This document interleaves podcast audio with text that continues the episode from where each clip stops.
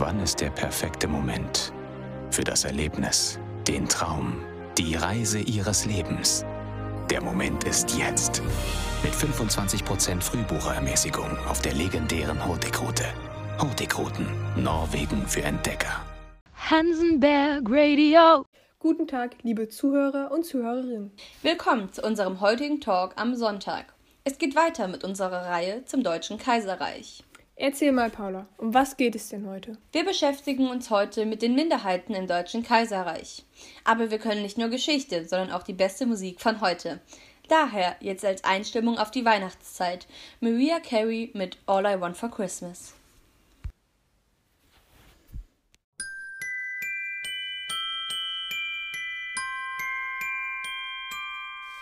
I don't want a lot.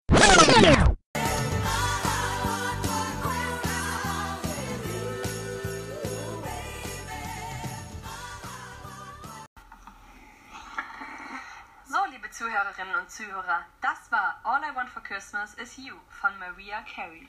Ja, das ist ja auch ein richtiger Weihnachtsklassiker. Aber du hör mal, dieses Jahr ist ja nicht so viel an Weihnachten mit in, die Kirche gehen.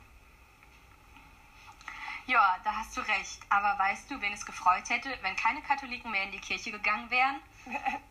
Nee, Na, den Bismarck. Der hatte nämlich 1871 nach der äußerlichen Einigung Deutschlands zum Deutschen Kaiserreich den Kulturkampf angezettelt. Damit wollte er dann die Minderheit, die die Katholiken im protestantisch geprägten Kaiserreich darstellten, ausschalten. Er hatte nämlich Angst, dass sie eher dem Papst in Rom gehorchen als ihm, beziehungsweise dem preußischen Kaiser Wilhelm I. und so dann die innere Ordnung gefährden könnten. ja, aber war das denn begründet? War eine solche Angst begründet?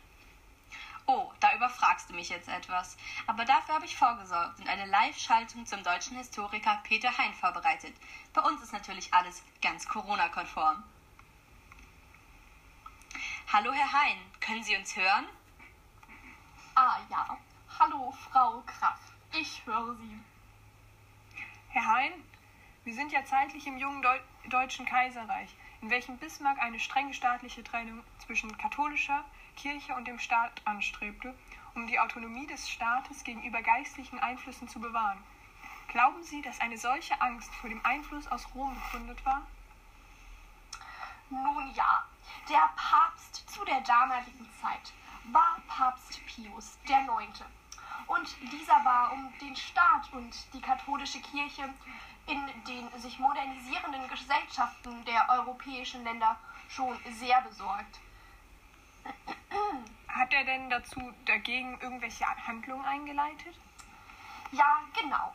Bereits im Jahr 1864 hatte er deshalb sein Syllabus Errorum veröffentlicht, was eine Auflistung von Thesen war, von denen er behauptete, dass sie ihr Glauben darstellten. Insgeheim waren diese Punkte aber nur gesellschaftliche und geistige Strömungen, von denen er glaubte, dass sie eine Gefahr für die Position der katholischen Kirche in der Gesellschaft darstellen könnten. Es ließen sich beispielsweise der Sozialismus oder der Liberalismus auf dieser päpstlichen Liste finden. Einen drauf setzte der Papst dann nur noch, als er betonte, die katholische Kirche und er als ihr Oberhaupt seien unfehlbar. Man bezeichnet dies auch als Unfehlbarkeitsdogma. Ja, ist Bismarck daraufhin dann richtig ausgerastet und flogen die Fäuste? Ja, so ungefähr.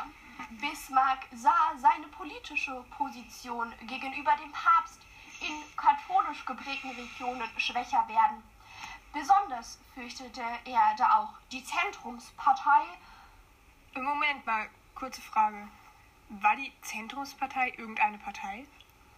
Naja, ihr gehörten viele Menschen mit katholischer Konfession an, weshalb Bismarck sie auch, um es mit seinen Worten zu sagen, als verlängerter Arm Roms und als einen antinationalistischen Reichsfeind bezeichnete.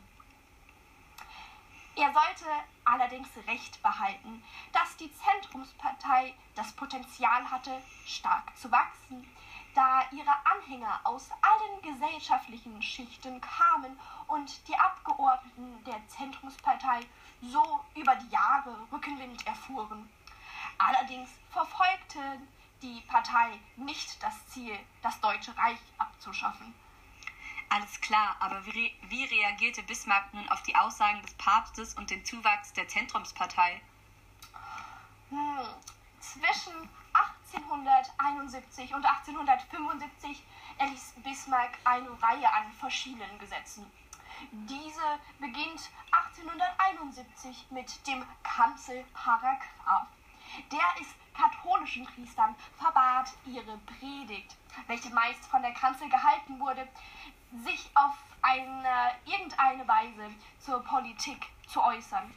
Wer sich nicht daran hielt, wurde eingesperrt oder aus dem Land vertrieben. Oh Gott, das ist ja schrecklich.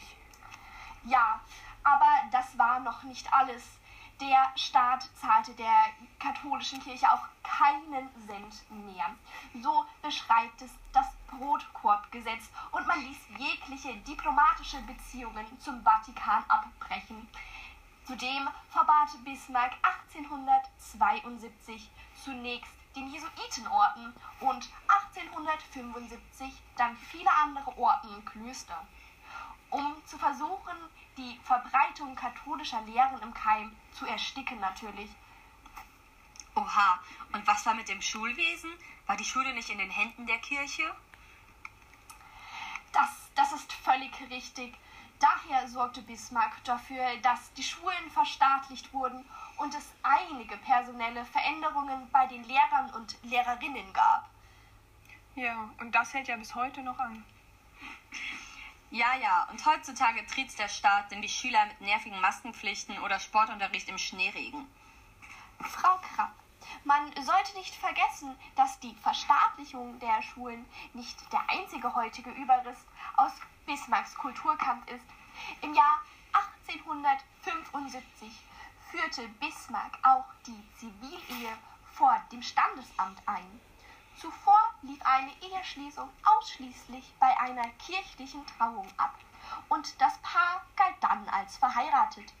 Dies wollte Bismarck aus den Händen der Kirchen nehmen, weshalb er 1875 eine Ehe nur dann als rechtlich verbindlich angesehen hat, wenn eine Trauung vor dem Standesamt stattgefunden hat.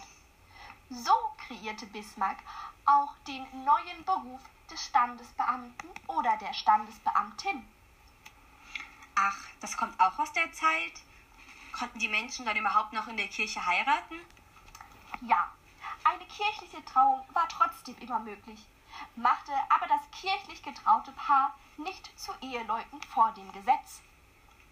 Ich, sowie bestimmt auch die Zuhörerinnen und Zuhörer, fragen mich jetzt nur noch, hat denn dieser Kulturkampf Bismarck auch irgendwas äh, irgendwann wieder geendet? Nun ja, Ende der 1870er Jahre hatte die katholische Kirche im Deutschen Kaiserreich erheblich an Einfluss verloren, da durch die Vertreibung vieler Geistlicher ins Ausland viele Gemeinden keinen Pfarrer mehr hatten und der Kirche viele Millionen an Einnahmen fehlten. Allerdings konnte Bismarck, wie bereits oben erwähnt, den politischen Katholizismus in Form der Zentrumspartei nicht stoppen. Im Gegenteil, bei den Reichstagswahlen im Oktober 1881 wird die Zentrumspartei stärkste Kraft im Reichstag.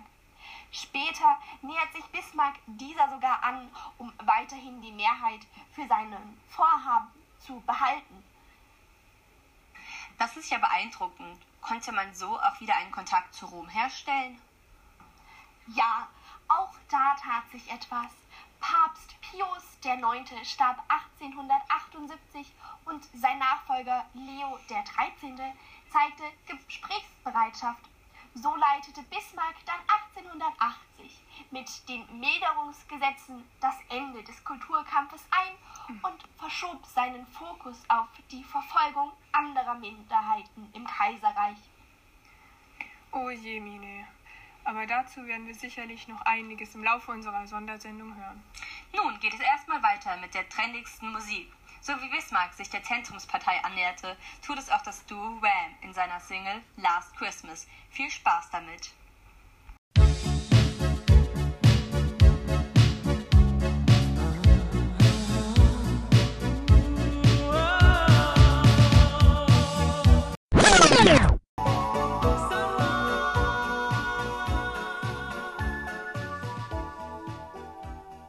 Bei der gestrigen Sonntagsumfrage hatte die SPD einen Umfragewert von 36 Prozent und gilt somit in unserem Parteiensystem als Volkspartei. Das war jedoch nicht immer so. Der Vorgänger der SPD, die SAP, Sozialistische Arbeiterpartei Deutschland, wurde von Bismarck als Reichsfeind angesehen und nach ihren Wahlerfolgen aufgrund der Wirtschaftskrise, da sie die Personen vertraten, die unter der Wirtschaftskrise litten, also die Arbeiter, äh, wurde nach Anlässen für ein Vorgehen gegen die SAP gesucht. Als im Jahr 1878 zwei Attentatsversuche auf Kaiser Wilhelm I. verübt wurden, behauptete die Reichsregierung, die Attentäter ständen in Verbindung mit den angeblichen Umsturzplänen der Sozialdemokraten, auch wenn sie nachweislich in keiner Beziehung zueinander standen. Völlig richtig. Daraufhin wurde das sogenannte Sozialistengesetz erlassen. Zu diesem erzählt uns heute Professorin Schmidt etwas. Sie ist Professorin an der Universität in Fulda und beschäftigt sich mit dem Deutschen Kaiserreich. Herzlich willkommen. Hallo, es freut mich da zu sein. Kommen wir direkt zur Sache. Was genau war das Sozialistengesetz? Das Sozialistengesetz, welches am 21.10.1878 erlassen wurde, richtet sich, so Bismarck, gegen die gemeingefährliche Bestrebung der Sozialdemokraten. Dieses Gesetz galt vorerst bis 1881 und wurde danach mehrfach verlängert.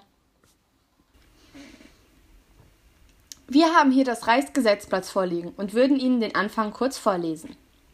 Wir, Wilhelm von Gottes Gnaden deutscher Kaiser, König von Preußen etc., verordnen im Namen des Reichs nach erfolgter Zustimmung des Bundesrats und des Reichstags, was folgt.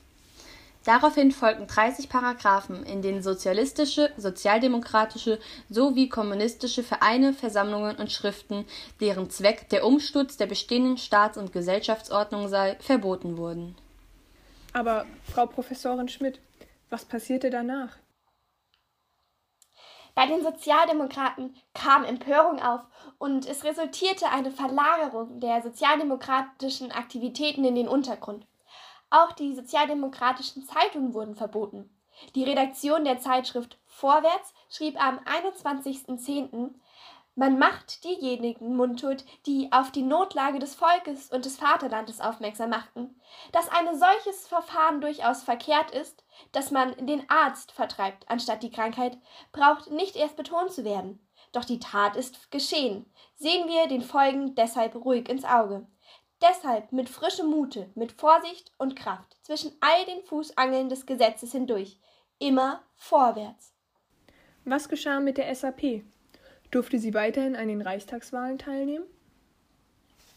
Absurderweise ja.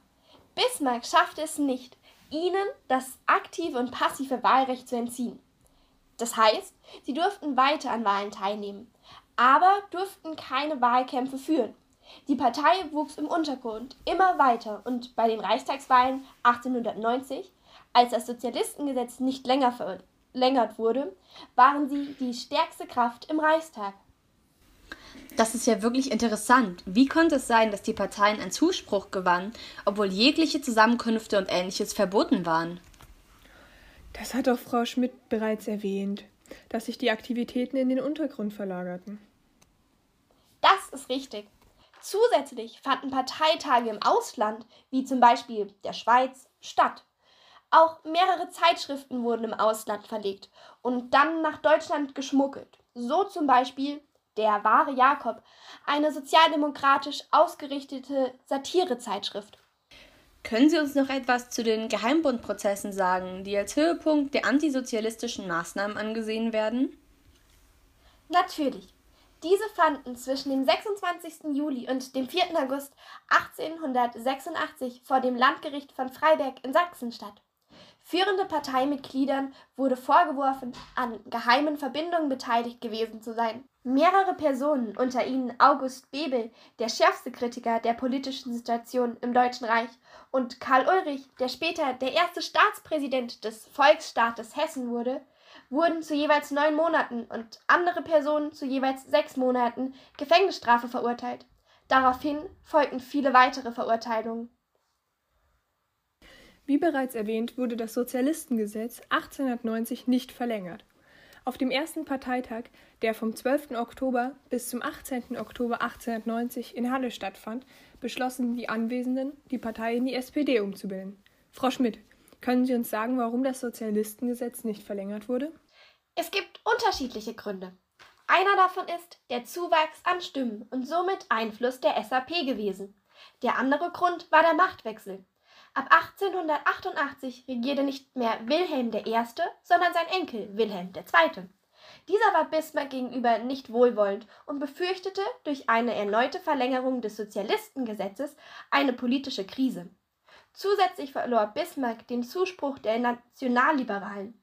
Dieser gescheiterte Verlängerungsversuch im Januar 1890 von Bismarck war einer der Gründe, warum dieser im März 1890 aus seinem Amt entlassen wurde. Somit entwickelte sich aus der SAP die SPD, die allerdings nicht ganz mit der heutigen SPD gleichzusetzen ist. Zusätzlich förderten die Sozialistengesetze die Entstehung eines sozialdemokratischen Milieus. Frau Schmidt, vielen Dank, dass Sie da waren und unsere Fragen beantwortet haben. Jetzt folgt Ed Sheeran mit Shape of You.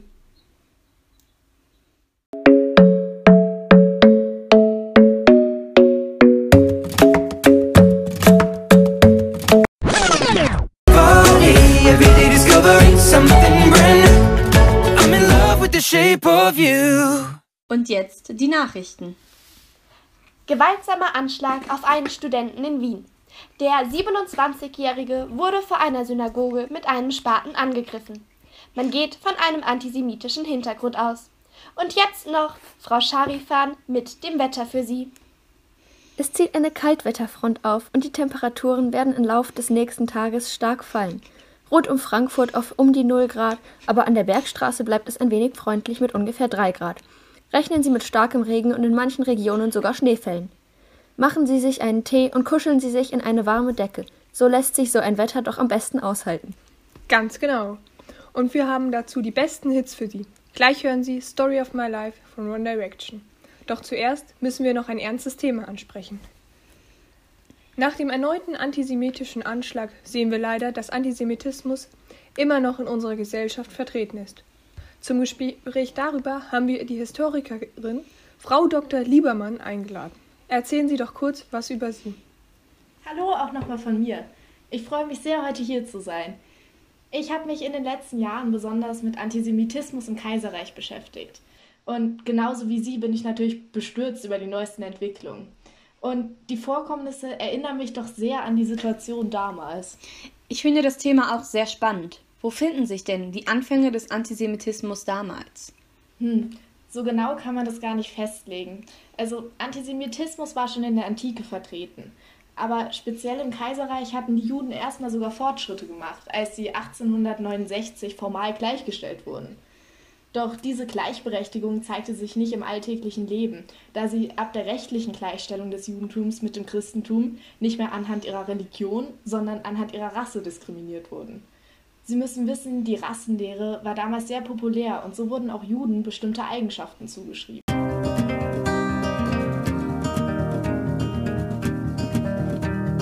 Written in these walls are the stories that I can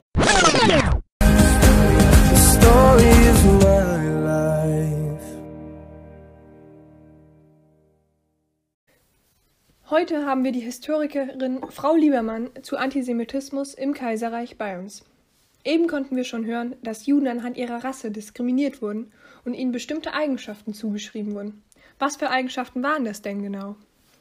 Hm, dazu würde ich ein Zitat von Otto Galger aus dem Jahr 1874 anbringen.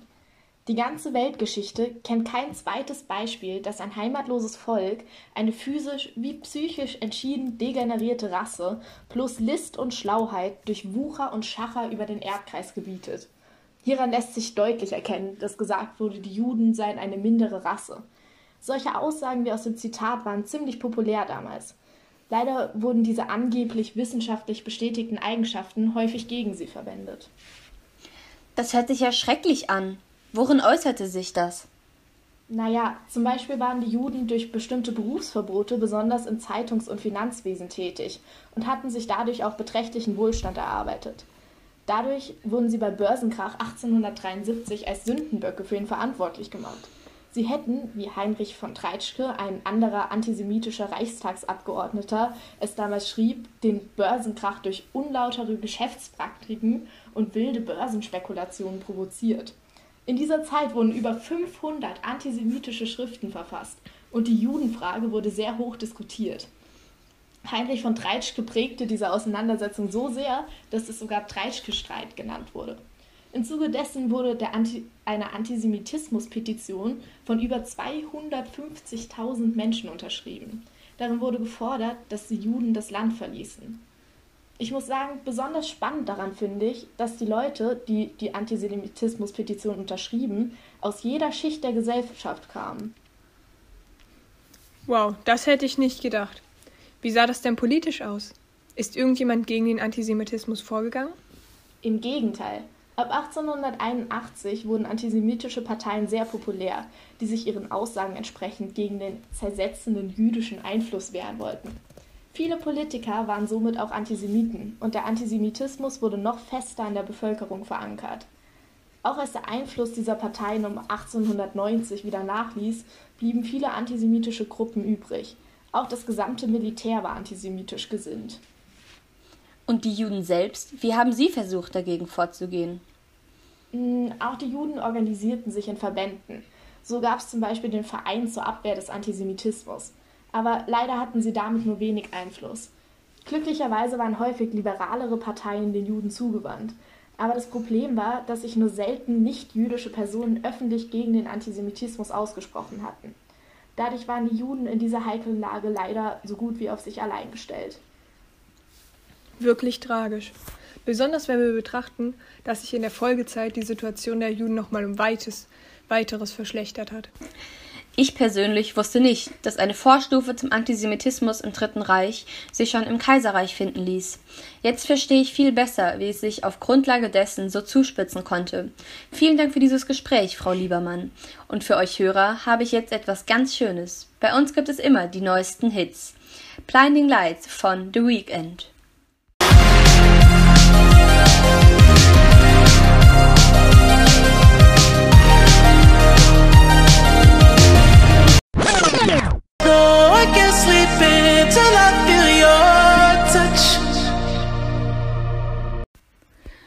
Und jetzt noch die Fußballergebnisse der heutigen Spiele. Die Eintracht Frankfurt besiegt nach einer sehr harten zweiten Hälfte überraschend den ersten FC Bayern. Das war vielleicht ein spannendes Spiel. Der Ball wurde ständig von der einen Seite zur anderen gespielt. Ständig wechselte er sozusagen den Besitzer. Nicht nur der Fußball wurde in der Geschichte schon wie ein Ping-Pong hin und her gespielt. Nein, auch die Gebiete Elsass-Lothringen und Polen wurden in früheren Zeiten oft besetzt und neuen Ländern und Staatsgebieten zugeordnet. Doch wie war es für die Menschen damals? Wie war es in einer Region zu leben, die noch nicht lange einem Land zugehörig ist?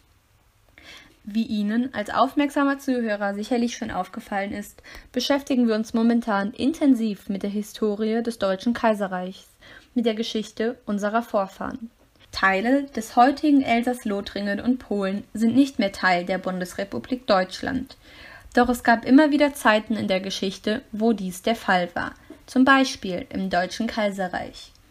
Aber wie lebt es sich denn als Pole im Deutschen Kaiserreich? Unsere Historikerin, Frau Dr. Reinhardt, möchte uns das gerne aus der Perspektive einer im späten Deutschen Kaiserreich lebenden Polin erklären. Diese Erzählung ist in ihrem genauen Wortlaut natürlich frei erfunden, wurde jedoch aufgrund historischer Fakten geschrieben. Viel Spaß! Ich hoffe, Sie bekommen einen super Einblick und Verständnis. Guten Tag, oder wie wir auf Polnisch sagen, Dzień dobry. Ich bin Maria und lebe mit meiner Familie zusammen im Deutschen Kaiserreich. Wir Polen sind die größte territoriale Randgruppe und sind durch einerseits die polnische Teilung und andererseits durch den Wiener Kongress entstanden. Das stelle ich mir recht schwierig vor. Wie lebt ihr denn nun als Neuankömmlinge im Kaiserreich? Viele von uns, so auch wir, sind in das Ruhrgebiet gezogen, da wir dort Arbeitsplätze bekommen. Wir leben nun schon länger hier, da mein Vater eine gute Arbeitskraft für die Deutschen darstellt. Die Polen sind nämlich billiger und dadurch sehr wertvoll für die deutschen Firmen. Das ist doch bestimmt sehr praktisch, wenn ihr euch dabei noch mit euren Mitarbeitern anfreunden oder zumindest ihre Bekanntschaft machen könnt und so zumindest zum Teil die Sprache lernt. Ist dir schon ein großer kultureller Unterschied aufgefallen? Natürlich wird auch versucht, dass wir uns gut in die Bevölkerung integrieren. Meine Geschwister und ich sprechen gutes und flüssiges Deutsch, doch leider geht unsere polnische Identität sehr stark verloren. Könnt ihr hier genauso oder zumindest ähnlich eure Kultur ausleben? Ich lebe hier nicht so, wie ich in Polen leben würde. Die Sprache, die Feste, die Bräuche, so viele Unterschiede. Gerne würden wir diese beibehalten. Denn wir sind nun mal keine Deutschen, wir sind Polen, doch das ist uns nicht erlaubt. Auch unsere Gegenwehr, ausgedrückt durch eine Nationalbewegung, scheiterte, und so blieb uns nur noch übrig, uns in die Gesellschaft einzufügen. Das hört sich rabiat an. Werdet ihr sehr stark ausgegrenzt? Abseits der Versuchungen, uns zu integrieren, müssen wir leider auch sehr viel Diskriminierung erfahren. Doch mit Glück kann ich sagen, dass ich kein Elsass-Lothringer bin. Geht es Ihnen denn anders mit der Eingliederung als euch? Also geht es Ihnen wesentlich schlechter? Woran liegt das und wie drückt sich das aus? Sie werden viel stärker diskriminiert als wir Polen, denn sie sind noch nicht so lange Teil des Deutschen Kaiserreichs wie wir. Somit akzeptiert sie das Volk geringfügiger als uns, die mit und für sie arbeiten und das schon lange. Ich kann also sagen, dass wir nicht gleichwertig behandelt werden, es jedoch sehr viel schlimmer aussehen könnte. Doch für die Zukunft wünsche ich mir, dass alle Völker der Welt in Frieden zusammenleben werden. Auf Wiedersehen und do widzenia. Vielen Dank, Maria, für einen Einblick in dein Leben. Wir alle haben eine gewisse Verpflichtung, für ein bisschen mehr Gerechtigkeit und Frieden auf unserem Planeten zu sorgen. Denn wir sind die Zukunft und wir müssen aus der Vergangenheit lernen.